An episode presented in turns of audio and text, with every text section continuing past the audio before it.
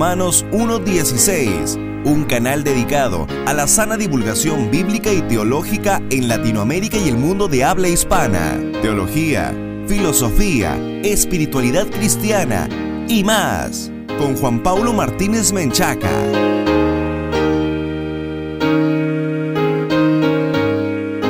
Sean todos y cada uno de ustedes bienvenidos a un nuevo programa, el programa consentido de todos los latinoamericanos que aman la infalible, suficiente e inerrante palabra de Dios, Romanos 1.16. Yo soy Juan Paulo y estoy muy contento de que estén una vez más conectados con nosotros.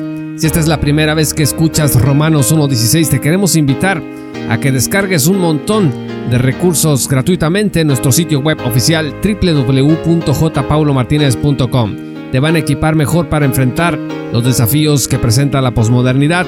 También te queremos invitar a que te unas a nuestra gran comunidad de patrocinadores desde un dólar al mes en www.patreon.com diagonal J. Paulo Martínez y por tiempo limitado vas a acceder a una copia Kindle de nuestro nuevo libro Salvos por su sola gracia al unirte desde un dólar al mes. Así que no dudes en unirte a nuestra gran, gran comunidad. En el mundo cristiano, la marca de la bestia ha sido materia de controversia a lo largo de la historia, intrigante como puede ser cualquiera de los temas del Apocalipsis, la marca de la bestia ha dominado mucho del pensamiento escatológico. Una opinión popular en tiempos recientes en algunos círculos ha sido que la marca de la bestia es un mero símbolo de una persona que pertenece a Satanás. En este sentido, la marca de la bestia pues siempre ha existido en el mundo, y ahora mismo lo puedes ver o lo podemos ver en los incrédulos que conocemos. Otra opinión también popular es que la marca de la bestia está hasta en la sopa, es decir, hay quienes la ven en todas partes, en la tecnología, en la medicina, en las vacunas, en los chips de los teléfonos, etc. Hay cinco referencias bíblicas a la marca de la bestia en la Biblia y quiero que me acompañen, estimados amigos, a abrir en sus Biblias Apocalipsis 13, versículos 16 al 18.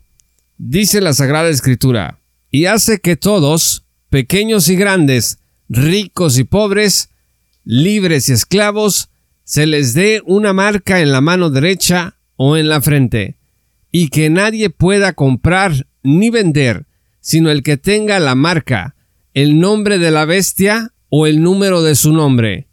Aquí hay sabiduría. El que tiene entendimiento que calcule el número de la bestia, porque el número es el de un hombre y su número es 666. Las otras cuatro referencias a la marca de la bestia están en el mismo libro, en Apocalipsis 14, versículos 9 al 11, 16, versículo 2, capítulo 19, versículo 20 y capítulo 20, versículo 4. En este programa vamos a responder brevemente a tres preguntas. La primera es, ¿cuándo aparecerá la marca de la bestia? La segunda pregunta es, ¿cuál es el propósito de la marca de la bestia? Y la tercera pregunta será, ¿cuál es la naturaleza de la marca de la bestia? Pues en primer lugar, estimado oyente, ¿cuándo aparecerá la marca de la bestia? Esta marca de la bestia aparecerá durante el período de la tribulación particularmente durante la segunda mitad de los siete años de tribulación que vendrán sobre el mundo. El día de hoy no existe ninguna marca que precise la gente para poder realizar actividades comerciales, al mismo tiempo que para realizar actividades religiosas.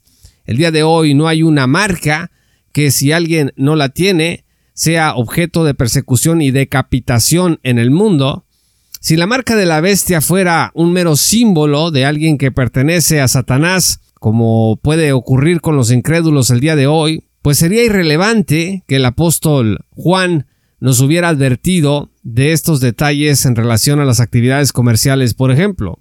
Es significativo además considerar que al momento de estar la bestia en el mundo, la iglesia ya no estará sobre la tierra.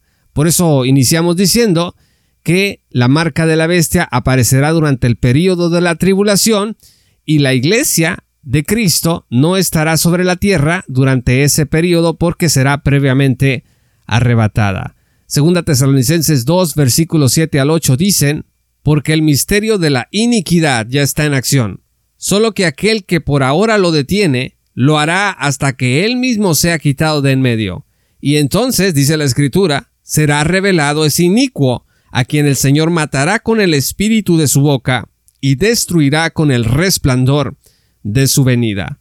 Este inicuo se puede también encontrar en textos proféticos como Daniel 7 versículo 8 que dice, Mientras yo contemplaba los cuernos, he aquí otro cuerno, uno pequeño, surgió entre ellos, y tres de los primeros cuernos fueron arrancados delante de él, y he aquí este cuerno tenía ojos como los ojos de un hombre, y una boca que hablaba con mucha arrogancia. Aquí estamos delante de una referencia de un personaje malévolo que aparece también en el libro de Apocalipsis. Estimados amigos, por lo tanto, para la iglesia, para los cristianos, andar buscando señales de la marca de la bestia en nuestra sociedad, pues es algo infructuoso, pues esta marca aún no se manifiesta en tanto que el Espíritu Santo sigue añadiendo personas a su iglesia. Cuando la iglesia sea raptada, entonces será una historia diferente y la bestia o el anticristo emergerá. La segunda pregunta, estimados amigos, que hemos mencionado es ¿cuál es el propósito de la marca de la bestia? Fíjese que la marca de la bestia es la contraparte satánica del sello sobre los creyentes que habrán de vivir durante la tribulación. Vean ustedes lo que dice Apocalipsis 7, versículos 2 al 4 y vi a otro ángel que subía de donde sale el sol, y que tenía el sello del Dios vivo, y gritó a gran voz a los cuatro ángeles a quienes se les había concedido hacer daño a la tierra y al mar, diciendo, No hagáis daño, ni a la tierra, ni al mar, ni a los árboles, hasta que hayamos puesto, escuche usted, hasta que hayamos puesto un sello en la frente a los siervos de nuestro Dios. Y oí el número de los que fueron sellados, 144 mil sellados de todas las tribus de los hijos de Israel. Note usted que dice aquí de todas las tribus de los hijos de Israel, no dice que de la iglesia. Esta marca satánica, por lo tanto, no es lo mismo que el sello de Dios. Hay una diferencia entre la marca y el sello. Se trata, esta marca satánica, de una imitación burlesca y barata de la protección que Dios dará a sus siervos ante el anticristo durante el periodo de la tribulación. El que tome la marca de la bestia, y esto será tomado voluntariamente, estará aceptando que Satanás es su autoridad suprema, que Satanás es la autoridad suprema en el universo. No será difícil tomar esta decisión porque esto acontecerá en unos años en que el anticristo dominará a nivel mundial. Habrá, sin embargo, personas que se rehusarán a tomar la marca de la bestia y bueno, van a sufrir las consecuencias de su fe en Dios, pero también recibirán la recompensa. Vean ustedes lo que dice Apocalipsis 20, versículo 4. También vi tronos y se sentaron sobre ellos y se les concedió autoridad para juzgar. Y vi las almas de los que habían sido decapitados por causa del testimonio de Jesús, es decir, la gente que no aceptó la marca de la bestia. Y dice, por causa del testimonio de Jesús y de la palabra de Dios, y a los que no habían adorado a la bestia ni a su imagen, ni habían recibido la marca sobre su frente, ni sobre su mano, y volvieron a la vida y reinaron con Cristo por mil años. Estos mártires de la tribulación serán resucitados en la segunda venida de Cristo para reinar con él por mil años. Por último, la tercera pregunta de nuestro programa del día de hoy dice, ¿cuál es la naturaleza de la marca de la bestia? Fíjese que los estudiosos han sugerido que se podrá tratar de alguna estampa oficial, algún atuendo, una filactería, la letra X, o alguna marca no visible como un chip debajo de la piel.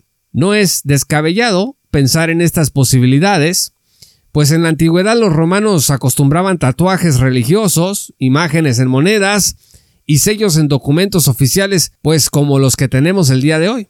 Antes de terminar, es útil mencionar algo sobre el número 666. Apocalipsis 13, versículos 17 al 18 dicen, y que nadie pueda comprar ni vender, sino el que tenga la marca, el nombre de la bestia o el número de su nombre, aquí hay sabiduría. El que tiene entendimiento que calcule el número de la bestia, porque el número es el de un hombre y su número es 666. Al parecer, este número representa un enigma como lo fue el número 70 en los días de Daniel. Vean ustedes Daniel 9 versículos 22 al 27 y capítulo 12 versículo 10. Este enigma será resuelto durante la tribulación. Repito, este enigma será resuelto durante la tribulación futura, ¿Qué significa que el día de hoy este número 666 pues sigue siendo un misterio para nosotros que en el futuro recibirá toda la claridad necesaria. Los creyentes el día de hoy somos incapaces de desenmarañarlo como se debe. La Biblia, estimados amigos, no interpreta el número 666. La Iglesia ha intentado interpretarlo atribuyéndoselo al Papa, a Hitler, a Nerón, a símbolos de rebelión, etc. Nosotros solo sabemos que el nombre del anticristo que será revelado durante la tribulación será 666. Ir más allá para nosotros solo implica una especulación infructuosa. La marca de la bestia, estimados amigos, es de interés para la iglesia por la sola razón de que es revelación de Dios. No precisamos otro motivo para estudiarla y enseñar sobre el tema. Nosotros, fíjense que estudiamos sobre el infierno, por ejemplo, aunque no vayamos a ir a vivir en él. Del mismo modo, aunque la llegada del anticristo y la marca de la bestia no afectará a la iglesia, que en ese momento ya estará reunida con el Señor en el cielo, pues tenemos que decirle al mundo lo que le espera, al mismo tiempo que les rogamos que se reconcilien con Dios mientras haya oportunidad. Y esto lo digo porque hay críticos que dicen que el tema de la marca de la bestia para los pretribulacionistas es algo que no nos debería de inquietar porque no estaremos sobre la tierra. Bueno, pues esta es una crítica insustancial por las razones que acabo de mencionar. El teólogo Timothy Demi dice que cuando estudiamos este tema hay que notar finalmente las palabras del el apóstol Pablo en Gálatas 6 versículo 17. De aquí en adelante nadie me cause molestias, porque yo llevo en mi cuerpo las marcas de Jesús. Muchas gracias estimados amigos y patrocinadores por escuchar este programa.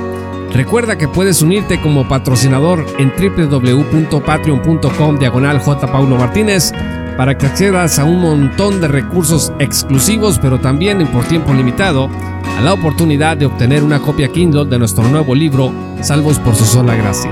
Yo soy Juan Pablo de Romanos 1.16. Muchas gracias y que el Señor los bendiga hasta que volvamos a encontrarnos. Esto fue Romanos 1.16 con Juan Pablo Martínez Menchaca. Únete como patrocinador y apoya la sana divulgación bíblica y teológica en América Latina. Búsquenos y síguenos en nuestro sitio web oficial, redes sociales y otras.